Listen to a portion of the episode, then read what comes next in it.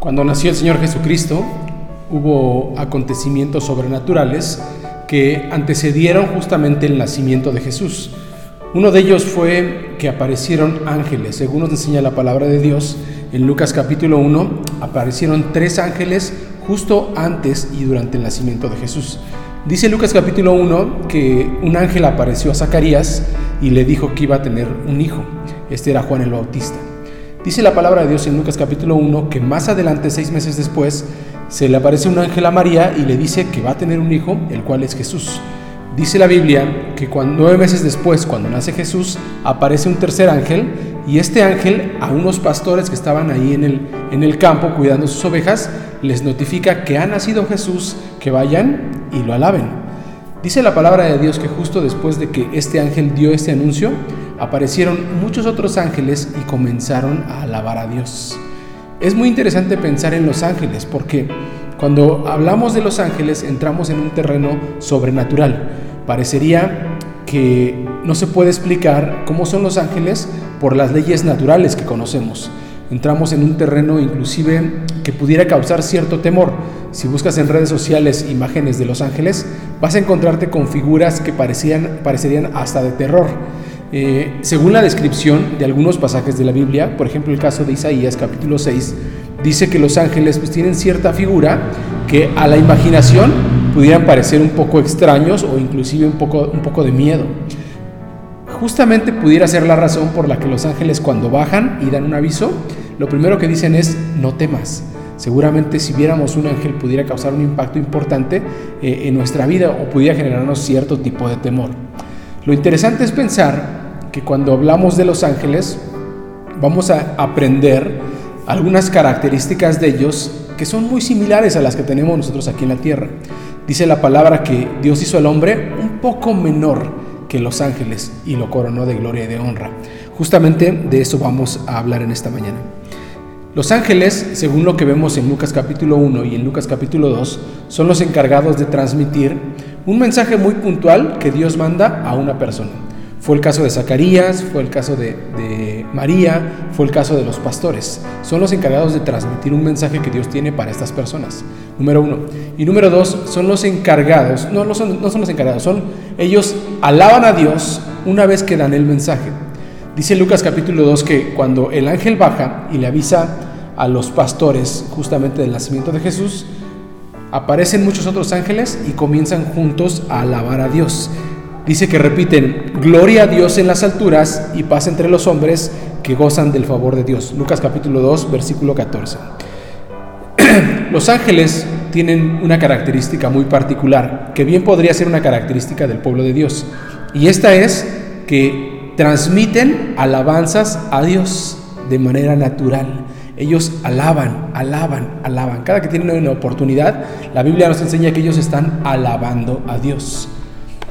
Hace muchos años yo eh, asistí con un grupo de em, personas que se encargaban de capacitar en diferentes iglesias. Esta organización a la que yo, en la que yo participé se llama Operación Movilización. Y durante el tiempo que estuve apoyando a esta organización, conocí a gente que de manera natural, siempre que se hablaba de un tema, ellos metían la palabra de Dios ahí. Eh, hablaban de fútbol ellos metían la palabra de Dios. Hablaban de comida ellos metían la palabra de Dios.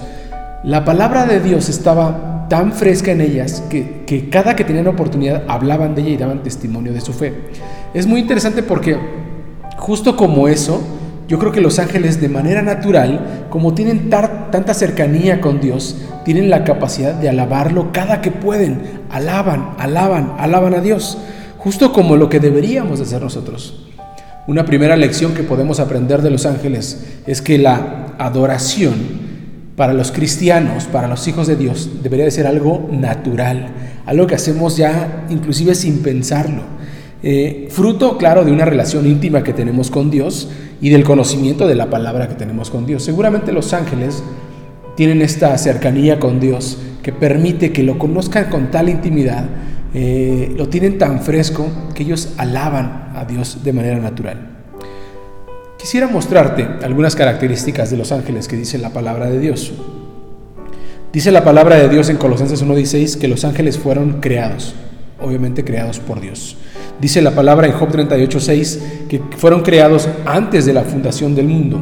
Dice Hebreos 1:14 que son seres espirituales, pero que pueden tomar forma eh, corpórea. Dice la palabra de Dios en Génesis 18 que su apariencia, es masculina. Dice también eh, Mateo 22:30, por ejemplo, que no pueden reproducirse y no pueden morir los ángeles.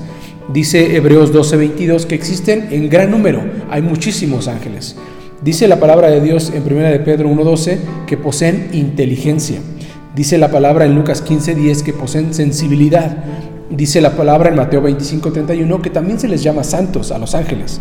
Dice eh, 1 de Timoteo 5.21 que se les llama escogidos. Dice Job 1.6 eh, que se les llama hijos de Dios. Dice Mateo 18.10 que los ángeles habitan en el cielo. Dice Apocalipsis 4:5 que ellos alaban a Dios. Dice Mateo 18:10 que ellos contemplan siempre a Dios en el cielo. Dice Salmo 103:20 que ellos ejecutan la palabra de Dios. Y dice Hebreos 1:14 que los ángeles le sirven a Dios. De todas estas características que acabo de enlistar, hay algunas que nosotros como hijos de Dios, con esta forma eh, humana que tenemos, poseemos estas mismas características que ellas. Y déjame, déjame listarte las que considero que, que poseemos nosotros. Poseemos inteligencia, al igual que los ángeles, como lo menciona primera de Pedro 1.12. Poseemos sensibilidad, como lo menciona Lucas 15.10. Se nos llama también santos, se nos llama escogidos, se nos llama hijos de Dios. Somos eh, encargados, digamos, o tenemos la asignación de alabar a Dios, igual que ellos ejecutamos la palabra de Dios igual que ellos, Dios nos da una orden y la ejecutamos. Y también tenemos, estamos al servicio de Dios y le damos alabanza a Dios. Si comparamos estas características que tienen los ángeles con las que tenemos nosotros, vamos a ver que son muy similares o que son inclusive iguales o, o tenemos el mismo nombre que se les da a ellos. En ese sentido, nosotros tenemos características que nos hacen similares en función a los ángeles. Dice Salmo 8, ¿qué es el hombre para que tengas de él memoria? Y el Hijo del Hombre para que le visites. Le has hecho un poco menor que los ángeles y lo coronaste de gloria y de honra. Dice también Hebreos 1.2 que para las personas que nos unimos a Cristo a través de la fe que tenemos por Él, somos exaltados aún sobre los mismos ángeles. Dice Hebreos 1.14, los ángeles son espíritus al servicio de Dios enviados en ayuda de quienes han de recibir en herencia la salvación. Y eso es lo mismo que hacemos nosotros. Somos encargados o estamos al servicio de Dios y vamos y compartimos la salvación que Dios da a través de la fe, a través de lo que Él hizo en la cruz. Eso también, esa característica la compartimos con los ángeles. Y es muy interesante pensarlo. Si comparamos las cualidades que describe la Biblia de los ángeles con las, con las de nosotros, en muchas de ellos, en muchas de ellas compartimos la misión y características que poseen ellos, lo cual es muy interesante. Dice la palabra que los ángeles se encargan de alabar a Dios, igual que nosotros, de adorar, de alabar. Pero para entender de manera muy clara qué significa la adoración, profundicemos un poquito más en ello. Ustedes seguramente saben que la religión musulmana también considera la Biblia como parte de su literatura. Ellos toman el Antiguo Testamento y los Evangelios como parte de, la literatura que ellos eh, leen y conocen. Inclusive yo, yo, me atrevería a pensar que muchos musulmanes son muy dedicados, eh, inclusive más dedicados que algunos cristianos, en la lectura y meditación de la Biblia o de la palabra de Dios o, del libro como ellos lo consideran, no necesariamente lo consideran como la palabra de Dios. En ese sentido, ellos sí conocen quién es Jesús. Sin embargo, ellos no lo consideran como Dios, como parte de la Trinidad. Ellos lo consideran como un profeta. Para ellos, Jesús, la figura de Jesús, eh, fue una persona importante, sin embargo, no tan importante como para ser llamado Dios, pero sí un profeta. Eh, y esto es interesante porque, según el nivel de conocimiento que tú tengas acerca de quién es Dios, es la manera en la que tú vas a alabar, adorar a Dios. Si tu conocimiento es profundo acerca de quién es Jesús, tu adoración va a ser profunda, de profunda reverencia, eh, eh, de profundo compromiso. Sin embargo, si tú no lo conoces de manera profunda, lo conoces de manera superficial, tu alabanza, tu adoración va a ser de manera muy superficial. Los musulmanes, esta religión, eh, argumentan que Jesús no es Dios, porque Jesús nunca se, se llamó a él mismo como Dios. Pero déjame mostrarte tres capítulos, tres, tres versículos donde Jesús hace referencia de él mismo como Dios. Dice la Biblia en Juan 10, 25, 25, que está Jesús compartiendo y de repente se le acercan unos judíos y le dicen, si tú eres el Mesías, dínoslos de una vez, ¿no? Estoy leyendo la versión Dios habla hoy. Jesús les contestó, ya se los dije y no me creyeron. Las cosas que yo hago, las hago con la autoridad de mi Padre y de esa manera se demuestra claramente quién soy yo. Jesús estaba diciendo, yo soy el Hijo de Dios, pero ustedes no me creen. Dice la palabra de Dios en Marcos 14, 61, Jesús está siendo juzgado, acaba de ser apresado y está en juicio y lo empiezan a acosar con preguntas acerca de quién es Él. Y en una de esas le preguntan, ¿eres tú el Mesías, el Hijo del Dios bendito? Y Él responde, sí, yo soy. Dice Juan 4:25, está Jesús y está hablando con la mujer samaritana. Y la mujer samaritana le dice, pues ustedes los judíos creen en estas cosas y nosotros los samaritanos creemos en estas cosas. Pero cuando venga el Mesías, Él nos va a revelar todo lo que va a suceder. Y dice, eh, dice Jesús, ese soy yo, haciéndose referencia al mismo como el Mesías que había de venir. Si nosotros no entendemos, no profundizamos en el conocimiento de quién es Jesús, de quién es Jesucristo, nuestra adoración a Él va a ser, digamos, de manera muy simple, muy insípida, muy superficial, no con la profundidad que requiere. Cuando comparamos a los ángeles, vamos a notar que ellos adoran con profunda reverencia. Sus palabras muestran profundidad, muestran conocimiento, muestran reverencia, muestran sumisión ante el poder de Dios. Ellos adoran a Dios de una manera muy poderosa, digamos. Ellos, los ángeles mencionan, por ejemplo, hoy ha nacido un Salvador, el Mesías, el Señor, gloria a Dios en las alturas. De esta manera ellos adoran, ellos no se andan, digamos, con medias tintas, ellos se andan como con pequeñeces, ellos adoran de una manera profunda, con profunda reverencia. Es normal cuando alguien no conoce a Dios, pues que ofenda, ¿no? Ofenda a Dios. La gente en el mundo que no conoce a Dios lo ofende, pues porque no conoce. Su adoración, digamos, es inclusive contraria. Ellos no adoran, ellos insultan porque no conocen a Dios. Cuando hacemos escuelas bíblicas, abrimos la iglesia a gente nueva que no conoce acerca de Dios, es muy normal que la gente que viene no muestre reverencia por nada de lo que tenemos en el templo, por las Biblias, por la palabra de Dios, por el orden, por el culto. Es muy normal porque ellos no conocen quién es Dios. Entonces su adoración es muy, digamos, muy simple, muy superficial. Sin embargo, cuando una persona conoce con profundidad, eh, medita en la palabra de Dios, escudriña la Biblia, su adoración va a ser muy profunda. Oseas 4:6, en algún momento Jehová le dice al pueblo, mi pueblo no tiene conocimiento, no me conoce, no sabe quién soy yo, por eso ha sido destruido. A ti sacerdote que rechazaste el conocimiento, yo te rechazo de mi sacerdocio, puesto que, puesto que te olvidaste de las enseñanzas de Dios, yo me olvidaré de tus descendientes. Jesús decía, bueno, Jehová decía, ustedes no me conocen, han rechazado el conocimiento de quién, es, quién soy yo. Por lo tanto, ahí les va este castigo. Dice Daniel 11:32b, mas el pueblo que conoce a su Dios se esforzará y actuará. Daniel 11:32. Déjenme mostrarles, cuando hablo de la adoración que dan los ángeles, eh, qué profunda es esta. Veamos algunos ejemplos. Lucas 2, 14 dice la palabra, de repente apareció un ángel, una multitud de huestes celestiales que alababan a Dios y decían, Gloria a Dios en las alturas y en la tierra paz entre los hombres de buena voluntad. Dice Apocalipsis 4:8, están los ángeles y dicen, Santo, Santo, Santo es el Señor Dios Todopoderoso, el que es, el que era y el que ha de venir.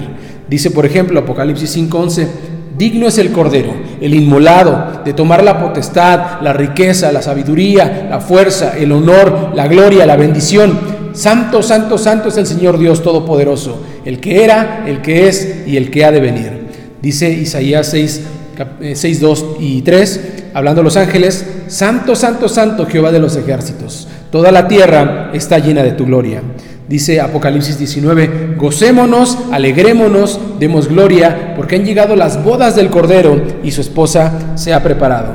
Apocalipsis 7, 11 y 12, la bendición, la gloria, la sabiduría, la acción de gracias, la honra, el poder y la fortaleza sean de nuestro Dios por los siglos de los siglos. Amén.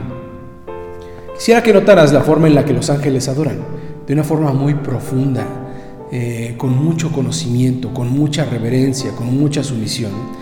De esta manera es como deberíamos adorar al pueblo de Dios. De repente la iglesia, pues por timidez, por pena, eh, por desconocimiento, entrega una adoración, digamos, muy básica, muy simple a Dios, ¿no?